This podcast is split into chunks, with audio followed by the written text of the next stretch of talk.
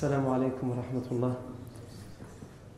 إن الحمد لله نحمده ونستعينه ونستغفره ونعوذ بالله من شرور أنفسنا ومن سيئات أعمالنا. من يهده الله فلا مضل له ومن يضلل فلا هادي له. وأشهد أن لا إله إلا الله وحده لا شريك له. وأشهد أن محمدا عبده ورسوله صلى الله عليه وآله وسلم. يا أيها الذين آمنوا اتقوا الله حق تقاته ولا تموتن إلا وأنتم مسلمون. يا أيها الناس اتقوا ربكم الذي خلقكم من نفس واحدة وخلق منها زوجها وبث منهما رجالا كثيرا ونساء واتقوا الله الذي تساءلون به والأرحام. إن الله كان عليكم رقيبا. يا أيها الذين آمنوا اتقوا الله وقولوا قولا سديدا. يصلح لكم أعمالكم ويغفر لكم ذنوبكم ومن يطع الله ورسوله فقد فاز فوزا عظيما. أما بعد فإن أصدق الحديث كتاب الله تعالى وخير الهدي هدي سيدنا محمد صلى الله عليه وسلم وشر الأمور محدثاتها وكل محدثة بدعة وكل بدعة ضلالة وكل ضلالة في النار. أجارني الله وإياكم من النار. ثم أما بعد On a parlé la fois dernière d'une mesure que le professeur sallam a pris, ou plutôt que le professeur sallam a proposé aux compagnons qui n'en pouvaient plus des persécutions et des tortures qu'ils devaient subir pour la simple et unique raison qu'ils se sont convertis à l'islam et qu'ils se sont soumis à Allah Azzawajal. Et cette mesure, plutôt cette proposition qu'il a faite à ses compagnons, c'était d'émigrer, de faire l'hijra, d'émigrer vers l'Abyssinie, Al-Habasha, l'Éthiopie actuelle. Parce que dans ce pays, ce pays, à la tête de ce pays, il y a un roi, Najashi, qui euh, était chrétien, orthodoxe, et qui euh, euh, donnait la liberté de culte à sa population, c'est-à-dire qu'il n'imposait à personne d'être chrétien et qu'il n'interdisait à personne d'avoir une autre religion. Donc le prophète Sam a proposé à ses compagnons et on a dit qu'il y avait un tout petit groupe qui sont partis, parce que c'était partir pour l'inconnu. Parce que comme on a expliqué la semaine dernière, il y a deux immigrations, deux hijras vers le Habasha. La première, où il y a une toute petite minorité de personnes qui sont parties, un peu plus d'une dizaine, et qui finalement, au bout de trois mois, vont revenir. Pourquoi ils vont revenir au bout de trois mois? Parce qu'une rumeur va arriver jusque euh, en Abyssinie, et cette rumeur leur dit que tous les Quraysh, toute la Mecque s'est convertie à l'islam. On a largement parlé de cette fausse rumeur, comment ça se fait, d'où est-ce qu'elle est venue, etc. Et on ne va pas revenir sur les détails, on en a parlé la semaine dernière. Mais il s'est avéré lorsqu'ils sont revenus que c'était une fausse rumeur, et donc les persécutions ont redoublé sur eux. Puisque justement, d'une certaine manière, ils avaient échappé aux élites et aux notables de la ville de la Mecque. Et là, cette fois, lorsqu'ils sont revenus, on les tient et on les torture encore plus qu'on avait l'habitude de les torturer. Après cela, le prophète Mohammed va refaire cette proposition d'émigrer vers le Habasha, vers l'Abyssinie, qui va donner, qui va déboucher sur cette deuxième hijra. Et cette fois, il y aura beaucoup plus de personnes. Il y aura 83 hommes et, selon deux versions différentes, soit 18 femmes, soit 19 femmes. Donc, on passe d'une dizaine de personnes dans la première émigration à plus de 90 personnes une centaine de personnes qui partent. Et la raison de cette différence dans le nombre, c'est qu'au début, comme on a dit, les personnes qui partaient partaient vers l'inconnu. Mais cette fois, avec le témoignage du premier groupe qui est revenu, ils savent où ils vont. Et ils savent vraiment comment ça se passe là-bas. Donc ils ont encore plus confiance dans le fait de partir vers cette région. Ils vont donc partir par plusieurs groupes pour ne pas attirer l'attention et ils vont se donner rendez-vous dans un port pour euh, embarquer, puisqu'il faut traverser la mer pour aller jusqu'en Abyssinie. Les Quraysh vont remarquer ce grand nombre de personnes l'absence de ce, grand nombre de, de personnes, l'absence de cette centaine de personnes, et donc ils vont lancer à la recherche de ces émigrants leur cavalier. Et donc ils vont passer une traversée très difficile, à jouer, comme on dit aujourd'hui, si on peut se permettre cette expression, à jouer euh, au chat et à la souris, pour essayer de leur échapper dans le désert. Et Alhamdulillah, Allah va permettre à ce groupe de pouvoir embarquer en toute sécurité et de pouvoir arriver en Abyssinie, Al-Habasha. La nouvelle de l'arrivée des musulmans, plus d'une centaine, en Abyssinie, va mettre les Quraysh hors. Plus d'une centaine de ce que eux appellent des rebelles, plus d'une centaine de rebelles, selon leur vision, ont réussi non seulement à fuir, à leur échapper, et en plus à aller s'installer dans un autre pays, auprès d'un autre roi. Donc ils vont tout de suite dépêcher des émissaires. Ils vont dépêcher des émissaires, vont choisir des personnes qui savent parler, des diplomates, et ils vont les envoyer auprès des prêtres, des patriarches, auprès de la cour du roi d'Abyssinie, auprès du roi lui-même. Et ils vont acheter énormément de cadeaux pour les offrir et surtout pour soudoyer le roi et sa cour, afin qu'il leur rende les musulmans. Et donc le plan de Quraysh est simple. C'est qu'ils vont amasser tous ces cadeaux et ils vont dire aux émissaires, donc on a deux versions différentes. Dans les deux versions, on sait qu'il y a Amr ibn al-As. Lui, c'est sûr, il était parmi les deux diplomates. Et on a deux, deux versions. Il y en a une qui nous dit qu'il y avait Amr ibn al-As et euh, euh, Abdullah ibn Abi Rabi'a. Et une autre version qui dit qu'il y avait Amr ibn al-As et Imara ibn al-Walid. ces deux émissaires, on va leur donner les cadeaux et on va leur dire il ne faut pas donner les cadeaux à ces, à ces prêtres. Il faut leur donner les cadeaux plutôt avant de commencer à leur parler de notre problème. Au début, vous ne leur dites pas pourquoi vous êtes allés. Vous leur offrez les cadeaux pour les mettre devant le fait accompli. Quand tu demandes un service à quelqu'un et après tu lui offres le cadeau, il a toujours le choix d'accepter ou de refuser. Fais-moi ça s'il te plaît, s'il te fait, après tu lui donnes le cadeau.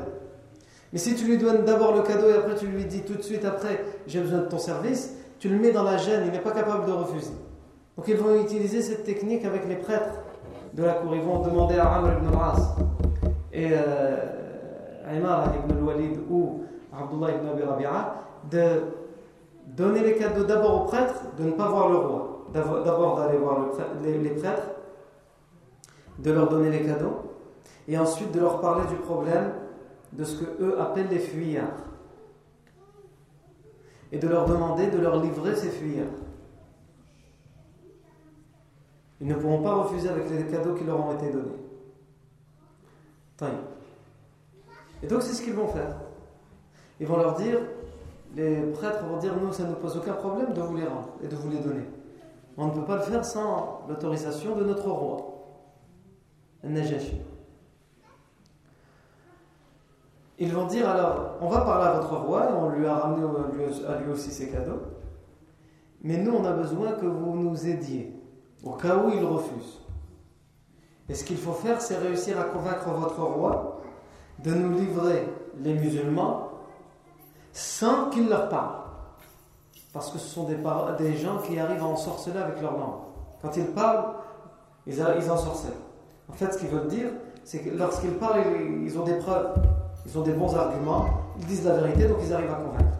Étant donné qu'ils ne peuvent pas dire ça, puisqu'ils refusent de se soumettre à la vérité, ils disent ils ensorcellent avec leur langue. Donc il ne faut pas que votre roi leur parle, il faut qu'il nous les livre sans pouvoir leur parler. Donc il demande une entrevue au roi. Et le roi écoute ce que, les, ce ibn al-As et son compagnon ont à dire. Ils disent Nous avons été envoyés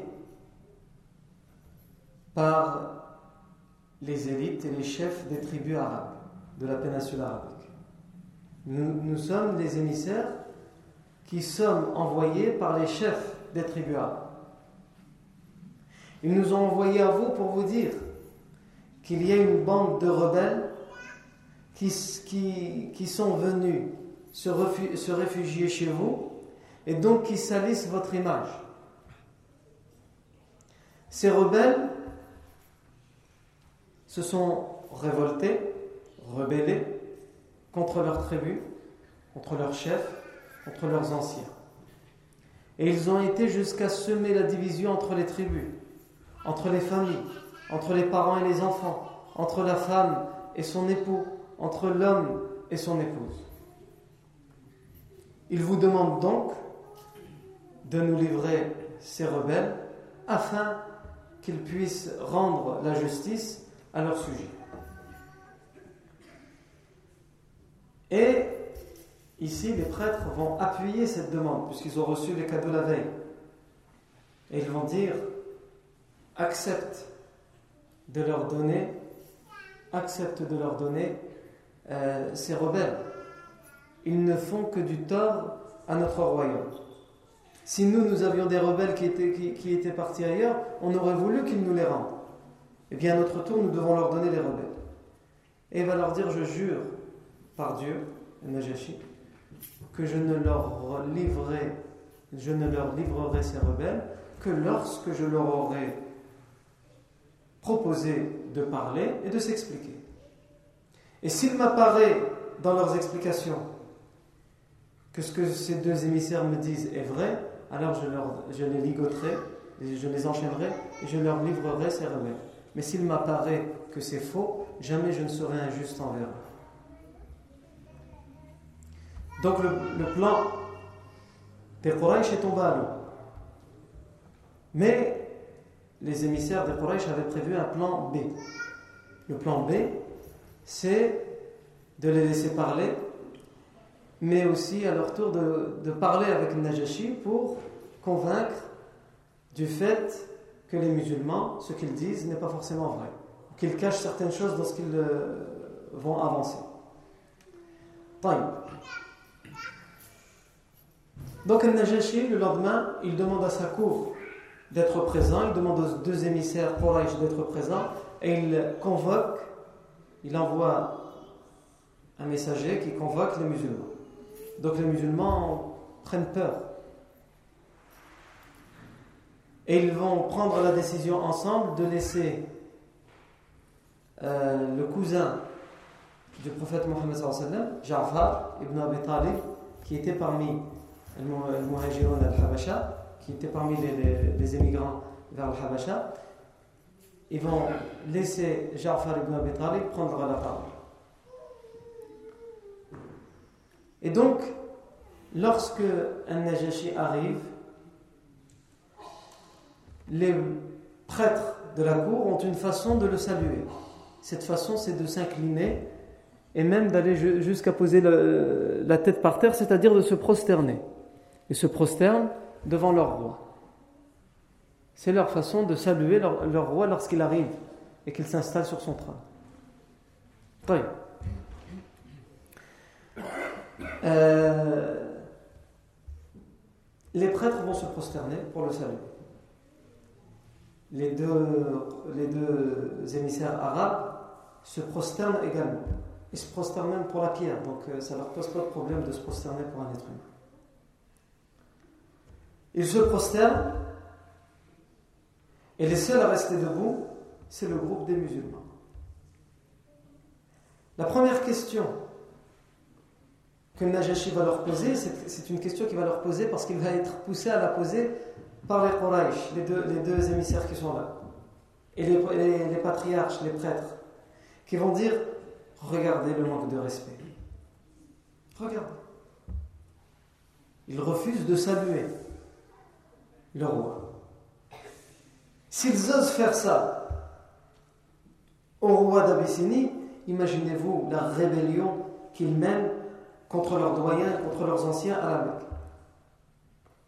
Donc Al-Najashi, qui est quelqu'un de juste, il pose la question Pourquoi vous ne vous prosternez pas? Est-ce que c'est pour cette raison? Parce que vous êtes des rebelles contre tout ce qui est autorité, tout ce, tout ce qui est plus ancien que vous? Ils vont donner, Ja'far ibn Abi Talib va dire Nous, nous sommes des gens qui ne nous prosternons pour personne d'autre en dehors d'Allah Azzawajal. Nous ne nous prosternons que pour Allah. Ah, l'explication, elle est acceptable. C'est une question religieuse. Ça n'a rien à voir avec une question de rébellion ou du fait que je proteste contre cette personne dont je ne le salue pas. Najashi va leur dire Êtes-vous de la religion Adhérez-vous à la religion de vos anciens? Ja'far ibn Abi va dire là Nous avons renié la religion de nos anciens. Il va leur dire Est-ce que vous êtes des juifs? Ja'far ibn Abi Talib va dire Non, nous ne sommes pas des juifs. Êtes-vous donc des chrétiens? Ils vont dire non. Nous ne sommes pas des chrétiens. Et les, religions connues dans cette région-là, autour de l'Abyssinie, autour de la péninsule arabique, c'est le judaïsme, le christianisme et l'idolâtrie euh, euh, arabe. Puisqu'il y a plusieurs sortes d'idolâtrie. Il y a celle des Perses, il y a celle des, dans les Indes, il y a celle des Chinois à l'époque, mais en tous les cas, il leur pose ces, trois questions parce qu'ils viennent d'une région où il y a trois, trois religions reconnues. Le judaïsme, non, nous ne sommes pas des juifs. Le christianisme, non, nous ne sommes pas des chrétiens. L'idolâtrie, nous ne sommes pas des idolâtres. Quelle est votre religion? Ja'far ibn Abi Talib va dire l'islam. Il va dire l'islam Qu'est-ce que l'islam? Qu'est-ce que c'est que l'islam? Ja'far ibn Abi Talib va dire Nous étions un peuple qui vivions dans l'ignorance et qui avions fait de notre religion des prières et un culte pour la pierre et pour les arbres et pour le bois. Nous avions l'habitude de pratiquer l'usure, les intérêts, de commettre sans aucune culpabilité la fornication, l'adultère, etc. Jusqu'à ce qu'Allah envoie son prophète qui fait partie des nôtres. Ce n'est pas un étranger qui est venu de l'extérieur, il fait partie des nôtres. Nous le connaissons, connaissons sa lignée, ses anciens et sa tribu. Il nous l'a envoyé et il nous a ordonné de n'adorer qu'Allah et de délaisser les péchés, les mauvaises choses, comme l'adultère, la fornication, comme l'usure, etc. Et de n'adorer qu'Allah sans aucun associé.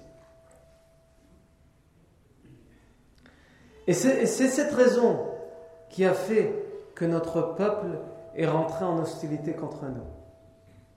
Nous ne sommes jamais rebellés contre eux. La seule chose que nous avons fait, c'est que nous nous sommes soumis à la religion qui a été révélée, transmise par Allah Azzawajal, par le biais de son prophète Mohammed Et donc, ils ont été hostiles à notre égard, notre peuple. Ils nous ont persécutés et torturés. Mais notre prophète nous a dit rendez-vous, allez en Abyssinie, parce qu'il y a en cette terre un roi juste qui donne la liberté de culte à ceux qui se réfugient chez lui. Voilà pourquoi nous sommes chez toi aujourd'hui. Al-Najashi va dire en s'adressant à Amr ibn al-As et à Imara ibn al-Walid, il va leur dire Pour rien au monde, je ne vous rendrai ces personnes. Ils m'ont convaincu. Il va s'adresser aux musulmans en leur disant Retournez dans mon pays, librement, en toute sécurité. Quant à vous, retournez dans votre pays. Amr ibn al-As, donc là le plan A a échoué, le plan B a échoué. Amr ibn al-As, puisque plus tard il se convertira à l'islam, Amr ibn al-As va mettre en place le plan C. Le plan C, c'est de toucher Al-Najashi là où ça fait mal, de le toucher dans sa croyance. Et comme il sait que les musulmans disent autre chose à propos de Isa, Jésus, à propos de Isa, autre chose que les chrétiens et les orthodoxes disent, il va utiliser cet argument. Et donc ils vont partir ce jour-là, mais il va se réunir encore une fois avec les prêtres et il va leur dire cette fois, je vais utiliser l'argument religieux. Et il faudra que vous m'aidiez. Les prêtres vont être d'accord puisqu'ils ont reçu des cadeaux.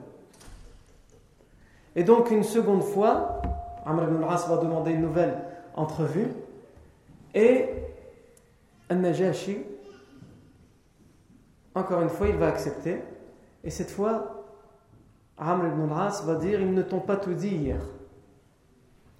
Ils ne t'ont pas parlé des insultes qu'ils profèrent à l'égard de ta religion et de ton prophète.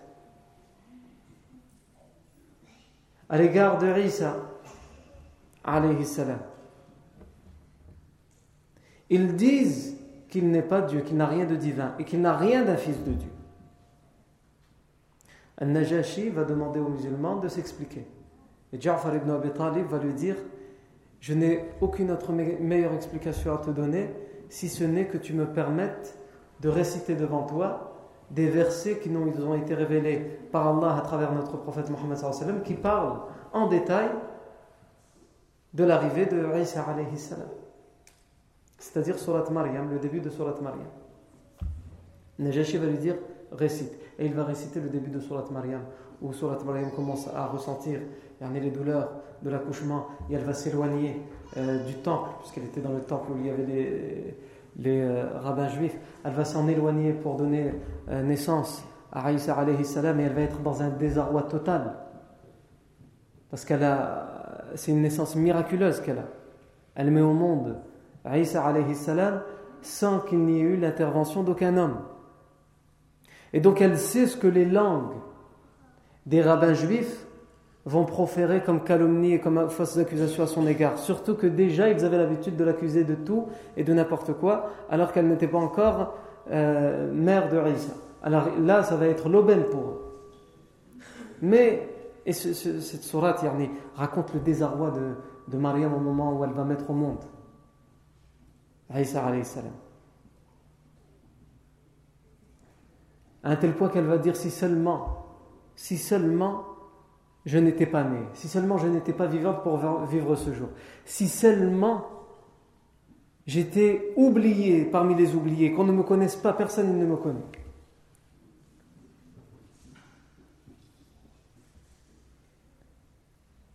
Allah va ordonner à Mariam de retourner au temple avec Aïssa dans ses bras. Celle qu'elle a, ceux qu'elle a fui, Allah Azza va lui dire de retourner avec Isa dans ses bras et qu'elle n'a pas à s'inquiéter, qu'elle ne parle même pas pour s'expliquer. Parce qu'Allah Azza va faire parler le nourrisson, Isa alayhi salam, pour s'expliquer à la place de Maria. Évidemment, lorsqu'elle va arriver, ils vont la salir, ils vont l'accuser, ils vont l'insulter. Et ensuite, euh, Allah Azza fera parler Isa alayhi. Et donc, Ja'far ibn Abi Talib raconte, ou plutôt il récite ces versets. Najashi, qui à l'époque, euh, l'Abyssinie était euh, arabophone, avec un accent différent de, la péninsule arabique, mais ils étaient arabophones, donc ils se, se comprenaient. Et donc il va être transporté par ces versets, à un tel point qu'il va se mettre à verser des larmes. Parce que ce sont des versets émouvants qui parlent, qui mettent concrètement des mots sur le désarroi qu'a vécu Mariam.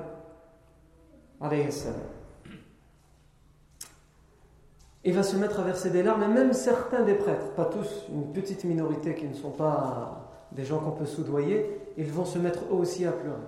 Najashi, on dit, qu'il va tellement pleurer que, que sa barbe elle va être mouillée de ses larmes.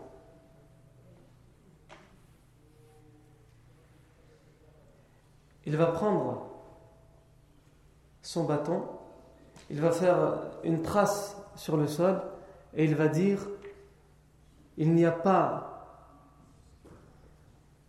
une aussi grande différence entre ce que nous disons et ce que vous dites à propos de Isa que cette petite ligne.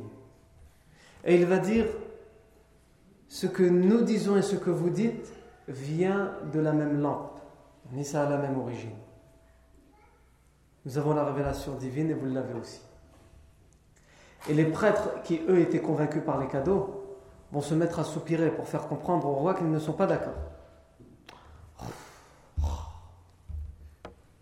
Et il va les regarder en leur, dire, en leur disant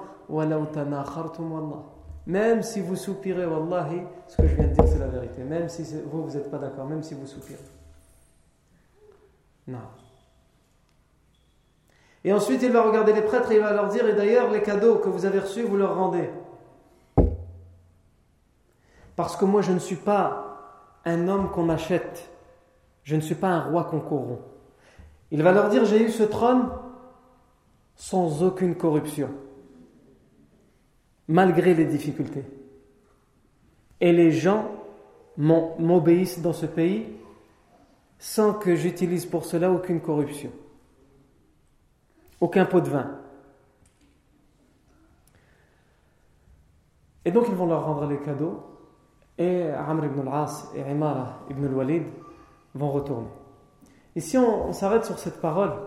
Moi je ne suis pas un roi qui accepte la corruption. On a demandé aux rapporteurs et aux compagnons qui ont rapporté ce hadith pourquoi il a dit ça. Et dans des versions qui ont été authentifiées par Sheikh Al-Albani, on raconte que Najashi, lorsqu'il était plus jeune, c'était son père qui était le roi d'Abyssinie. Et donc, il, il n'avait qu'un fils, c'était Najashi. Mais il avait un oncle qui lui n'était pas le roi, mais il faisait partie de la famille royale, qui lui avait douze fils. Et la cour royale, ils se sont réunis, ils ont dit, lorsque le père de Najashi va mourir, ce sera son fils unique qui devra prendre le pouvoir. Mais il n'a qu'un fils. On ne sait pas s'il va être vivant d'ici là. Si ça se passe mal, il n'a pas de frère à qui donner la royauté. Alors que son frère, s'il était roi, lui, il a douze fils. Le royaume d'Abyssinie se porterait en sécurité si il restait entre les mains de son frère. Parce que lorsque son frère mourra, on aura le choix entre douze personnes. Même s'il y en a un ou deux ou trois qui meurent, ou s'il y en a un qui n'est pas bon, etc. On a douze fils, on a l'embarras du choix. Et donc ils vont décider de tuer le père de Najashi, parce que Najashi à cette époque-là, il est trop jeune pour pouvoir accéder au trône, donc la règle ce sera que le trône revienne au frère, qui lui a douze fils. Donc à sa mort, ce sera un des douze fils. Et ils vont tuer son père. Ils vont tuer son père. Ils vont tuer son père, mais euh, l'oncle a quand même euh, une certaine affection pour euh, Najashi qui est jeune, c'est quand même son neveu. Donc il va le garder parmi ses fils. Il va même lui donner une place importante parmi ses conseillers. À un tel point que la cour se rend compte que finalement, au fur et à mesure des années qui passent, c'est Najashi qui gouverne. C'est Najashi à travers ses conseils, à travers son influence, comment il conseille son oncle, c'est lui qui gouverne. Et donc la cour, ils vont dire tout ce qu'on a décidé de faire, il est tombé à l'eau. Donc ils vont aller voir l'oncle et ils vont lui dire On nous a voulu nous débarrasser du fils en tuant le père, et en tuant le père, finalement, on a mis le fils sur le trône. Même si c'est toi qui es sur le trône, on sait très bien que c'est lui qui gouverne, et donc à ta mort, finalement, c'est peut-être lui qui va prendre le pouvoir. Alors soit tu le tues, soit tu te débrouilles pour le faire disparaître d'ici. Sinon, c'est toi qu'on tue. Il va leur dire j'ai été complice dans l'assassinat de mon frère pour accéder au pouvoir.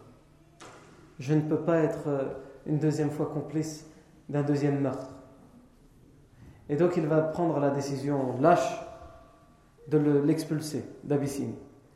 Donc il va être pris et vendu comme esclave à Najashi. Il va être vendu comme esclave. Et au moment où il sera vendu comme esclave, ça va coïncider avec, euh, entre guillemets, ce qu'on appelle aujourd'hui des, catastrophes naturelles en Abyssinie, c'est-à-dire qu'il y aura des inondations, euh, un orage, et il y a le tonnerre, la foudre qui va s'abattre sur le palais, qui va toucher directement l'oncle de Najashi. Peut-être la colère d'Allah Azzawajal pour tout ce qu'il a fait contre son frère et contre son neveu. En tout cas, pour avoir accepté cela. Et donc, il va, il va mourir. Et lorsqu'il va mourir et que la cour va réunir les douze enfants pour choisir, les douze fils pour choisir le futur roi, ils vont se rendre compte qu'ils ont affaire à une équipe de pieds nickelés. Entre, il y en a un qui est fou, l'autre euh, qui ne sait pas ce qu'il raconte, l'autre qui préfère fumer des joints, l'autre. Al-Muhim, il y en a des jeunes qui sont encore dans les consoles, etc. Il n'y en a aucun d'entre eux, même s'il y en a douze, qui est capable de gérer le trône. Et donc la cour va regretter de ne pas avoir gardé le Najashi. Ils vont envoyer des gardes pour récupérer le Najashi, pour racheter le Najashi qui a été vendu comme esclave, pour qu'il revienne sur le trône. Et c'est ce qui va être fait. Et donc cette version, elle nous explique pourquoi Najashi, il a dit à ce moment-là, je ne suis pas un roi qui a accepté la corruption. Il était capable de payer pour garder le trône. Il avait une influence quand il conseillait euh, son oncle. Il avait de l'argent, etc., etc mais il n'a jamais accepté la corruption. Il a préféré qu'on le vende comme esclave plutôt que d'être un roi corrompu. Alors il dit, ce n'est pas aujourd'hui que j'accepterai la corruption, rendez-leur rendez leur cadeau et qu'ils retournent. Et la dernière anecdote qu'on peut raconter, qui a été aussi authentifiée par Al-Ben qui va se passer pendant cette, euh, cette émigration, c'est une anecdote assez étrange, qui va se passer entre Amr ibn al-As et Imar ibn al-Walid, qui sont les deux émissaires envoyé auprès de Najashi. Amr ibn al-As sera accompagné de sa femme. Et au cours du voyage, ils vont boire. Ils vont boire du vin. Et ils vont boire un peu de trop. Surtout Imar ibn al-Walid. Imar ibn al-Walid, qui est accompagné dans son voyage par Amr ibn al-As et sa femme, euh, il avait euh, les yeux qui tournaient un peu trop vers la femme de Amr ibn al-As mais il n'osait évidemment pas le dire. Et maintenant qu'il a bu, sa langue va se délier. Et il va dire à Amr ibn al-As en état d'ivresse, il va lui dire Ordonne à ta femme de m'embrasser. Amr ibn al-As va lui dire N'as-tu pas honte? Lui, il a bu, mais il n'a pas bu autant que lui. Il a encore l'esprit assez clair pour être jaloux. Tu n'as pas honte? Et donc, comme il refuse, qu'est-ce qu'il va faire? Amr ibn Walid, en état d'ivresse, il va prendre Amr ibn al-As et va le jeter par-dessus bord, puisqu'ils sont dans un navire en train de traverser la mer pour aller en Abyssinie. Manque de chance pour Amr ibn Walid, Amr ibn sait nager. Et il va revenir sur le navire. Et Amr ibn Walid va lui dire Si je savais que tu savais nager, je, t'aurais éliminé d'une autre manière. Amr ibn al-As va entre guillemets pardonner à Imar ibn Walid en disant c'est l'état d'ivresse qui lui a fait parler, mais en vérité il ne va pas lui pardonner. Pourquoi? Parce que pour lui il y a une affaire plus importante à régler, c'est récupérer les musulmans. Mais il a mis de côté cette histoire. Il veut quand même se venger. Et lorsqu'il va arriver chez Najashi, donc comme on a dit, ils vont rester là-bas quelques jours. Ils vont rester là-bas quelques jours, et Imar ibn Walid, qui était un homme à femme, un coureur de jupons, comme on dirait aujourd'hui, il va tenter de séduire une des femmes de Najashi. Et donc là, c'est l'occasion pour Amr ibn qui a échoué pour le plan A, le plan B, le plan C, d'au moins se venger de Imara ibn al-Walid. Au moins, le plan D, il doit fonctionner. Et donc, il va aller voir Najashi, il va lui expliquer. Je dois te dire la vérité, tu es quelqu'un de juste, etc. Il y a celui qui est venu avec moi, Imara ibn al-Walid, il est en train de séduire une de tes épouses et apparemment ça a l'air de fonctionner. Non. Donc un Najashi ne va pas le convoquer. Un Najashi, il va convoquer ses prêtres et va leur dire appelez les sorciers, puisque la sorcellerie était courante à l'époque, appelez les sorciers et ordonnez-leur qu'ils l'ensorcellent. Et il va être ensorcelé à un tel point qu'il va sortir du palais, là où ils étaient hébergés, et il va partir vivre avec des animaux avec les animaux dans la forêt jusqu'à la fin de ses jours. Il ne va jamais retourner dans la péninsule arabique. La sorcellerie va lui faire perdre raison. C'était ça l'objectif de la sorcellerie. Lui faire perdre raison et le faire devenir comme un animal. Pas le faire transformer évidemment, ça c'est dans les dessins animés, mais le faire vivre comme euh, un animal. Il va vivre avec les animaux. Il y a même des versions qui rapportent qu'il va être revu par certains compagnons bien après la mort du professeur sallam qui, qui, arriveront en Abyssinie à l'époque, ils, vont le, ils vont le retrouver.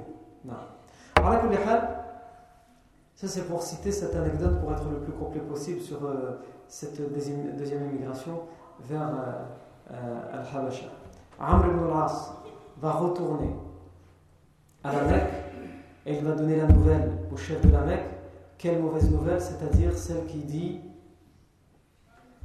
on a tout essayé, impossible. Non seulement ils ont refusé de nous rendre les musulmans, mais ils nous ont même rendu les cadeaux. Les pots de vin, la corruption, ils nous l'ont rendu.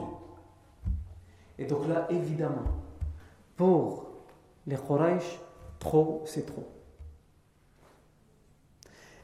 Le problème était uniquement à la Mecque, maintenant le problème il s'est répandu dans, une, dans un pays voisin qui les protège. Et donc là, ils pensaient, et nous aussi on pense quand on lit l'histoire qu'ils ont utilisé le maximum de persécutions, etc., le maximum de mesures pour mettre un terme à l'islam et pour euh, euh, mettre un terme à la darwa du professeur sallam, mais ils vont prendre de nouvelles mesures bien plus fortes, bien plus sévères, bien plus dures contre les musulmans et contre le prophète Mohammed à partir de ce moment-là. Quelles sont ces mesures? Ça, c'est ce que nous verrons la fois prochaine. بارك الله فيكم في ورقة النشور سبحانك اللهم وبحمدك أشهد أن لا إله إلا أنت نستغفرك ونتوب إليك.